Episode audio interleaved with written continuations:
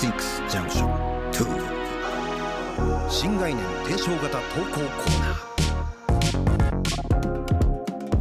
刻は11時1分です。TBS ラジオから生放送でお送りしているアフターシックスジャンクション2パーソナリティの私ラップグループライムスター歌丸。先ほどのね、えー、あの私の時報の前ののからのね CM あの単なるマジック。ね意図せざるマジックということで素晴らしいことでございます。そして TBS アナウンサー篠原玲奈です。さてここからは新概念提唱型投稿コーナーです。はいということで、はい、えー、まあ皆さんね日々生きててですね、うん、まあついつい言葉にしないとスルーしてしまうような感情であるとか概念こういったものに言葉を与ええー、そして皆さんでこう味わっていこうという投稿コーナーシリーズ、えー、なんございます。でこちらあの火曜日はですねあれですよね。アーカイブ意識大事というこちらのコーナーをお送りしております。過去録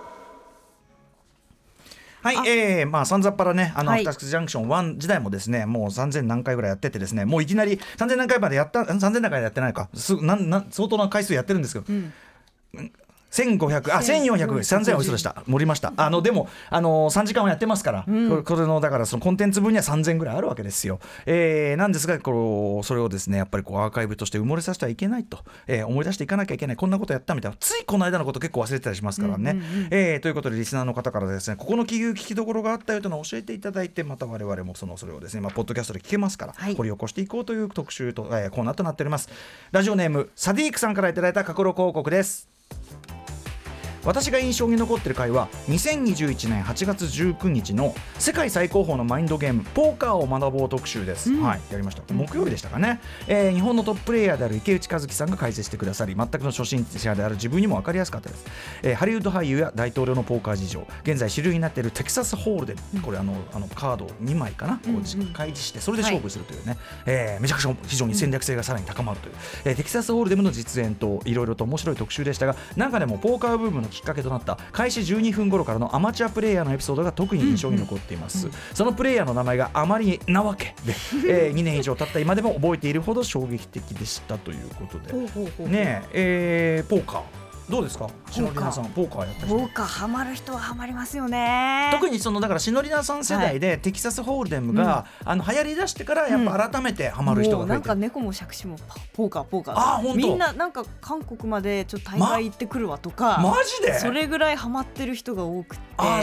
そう。そう私はちょっとあんま分かってないけどちょっとルールがまだ覚えられてないですけど、ね。はい、その戦略的なそのやり方分かれば面白い上に、あのトッププレイヤーとなると稼ぎ率が半端ないことになってますからね。なんかすごいっていうのは聞きますね。あそうなんだやっぱちゃんとちゃんとだから今篠宮さんのあれがすごくリアルな あ本当に流行ってんだって本当に流行ってると思います。はい。というねまあテキサスホールデムこうね流行り以降のまあポーカーなんですけどもさてさてそのねえっ、と2021年8月19日木曜日、えー、ポーカー部分のきっかけとなったアマチュアプレイヤーのエピソードプレイヤーの名前があまりになわけだというあたり 一体どういうことを喋ってるのか言ってみましょう。で2000年ぐらいを境にテキサスホールデムがえー、主流とかブームになっていくってことでしょうか？そうなんです、うん、何があったかっていうと参加費100万円の世界大会であるアマチュアの若者が優勝したんですね、うん、でこの人は、まあ、参加費8000円ちょっとのイベントに間違えて登録しちゃって、うんうん、勝ったら現金でもらえると思ってたものが、はい、実は勝ったら世界大会の参加券をもらえるイベントだったんですね。それである種仕方なく飛行機に乗ってラスベガスまで飛んで、うん、で当時の世界大会っていうのはもうプロしかいない状況だったんですね。うん、だけど運も手伝ってそのアマチュアがバンバンプロを倒していくんですよ。それで決勝では強豪プロとの一騎打ちになったんですが、うん、そこで後に今世紀最大のブラフと呼ばれる、はい、ものすごいブラフはったりでオールインって言って、うん、チップを全掛けして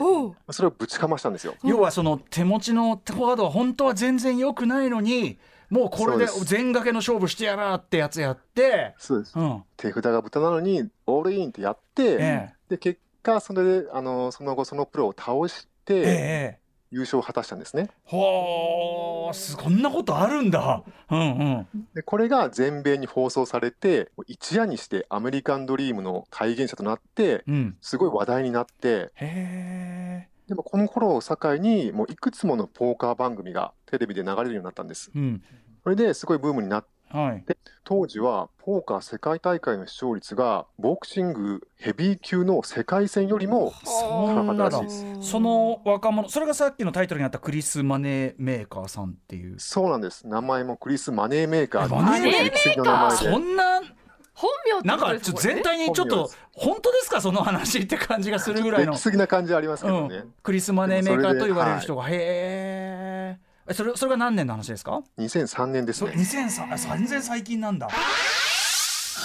クリス・マネーメーカー。マネーメーカしかもそのストーリー自体のもうありそうもない、このねね。まあちょっとシンデレラストーリーじゃないけど、あのトントン拍子で言っちゃったの クリス・マネーメーカー。ねーマネえーメーカー。すごいことですよね。どうですか、篠里奈さん、一回やってみては、篠里奈さんの頭脳があれば、結構強いかもしれませんよ。いやいや私ちょっとそういうの苦手なんですよ。駆け引き、駆け引きとかダメなんかこういろいろまずルール覚える段階でこうイライラしちゃうっていうか。なんかこうなんでこんなことしなきゃいけないそうなんかいろいろこう言われるじゃないですか。こう教えてくれる人あがあこれはこうだよとか。あこれはこうやるんだよ。みたいなのがもうじゃあいいって。もう見てるだけで言われたくない、楽しんでね、その気持ちもよくわかる気がしますということでございます。い、やでもキックダイにすごい話でしたね。すごい話でしたね。特にあの史上今世紀最大のブラフの話はすごいですね。やっぱしオールインある意味だから最初から何にもそのなんていうの背負ってない人の強さですよね。うんうんうん。まあいいやみたいなやったらみたいなどうせどうせ最初から何もねえんだからみたいなオ仕ールイン方なく参加して。でさしかも俺さ今聞いててさ、あのちょっと何気にああそうかと思ったのはさ、池内さんみたいな、はい。そのだからトッププロプレイヤーでも、あのやっぱ手手札要するに役できてないの豚って言うんだっていう。ああそうか、そうプロでも豚って言うんだっていう共通ワードそう共通ワード。だからあんまり手が良くないとこじゃねえんだ。豚だったんだすげえな本当な。はい。はいということで、はい。またねあのポーカー特集なんかもやってみたいなと思うね、はい。えーこういう掘り起こしいいんじゃないでしょうか、はい。ということでまだまだ募集しております。いつの放送のどこの部分がお気に入りなのかもできるだけ具体的にその理由とともにメールで送ってください。メールの宛先は歌丸アットマーク tbs.co.jp 歌丸アットマーク tbs.co.jp 投稿が採用された方にはアフターシックスジャンクション2のステッカーを差し上げます。以上火曜日の新概念提唱型投稿コーナーは過去ロックでした。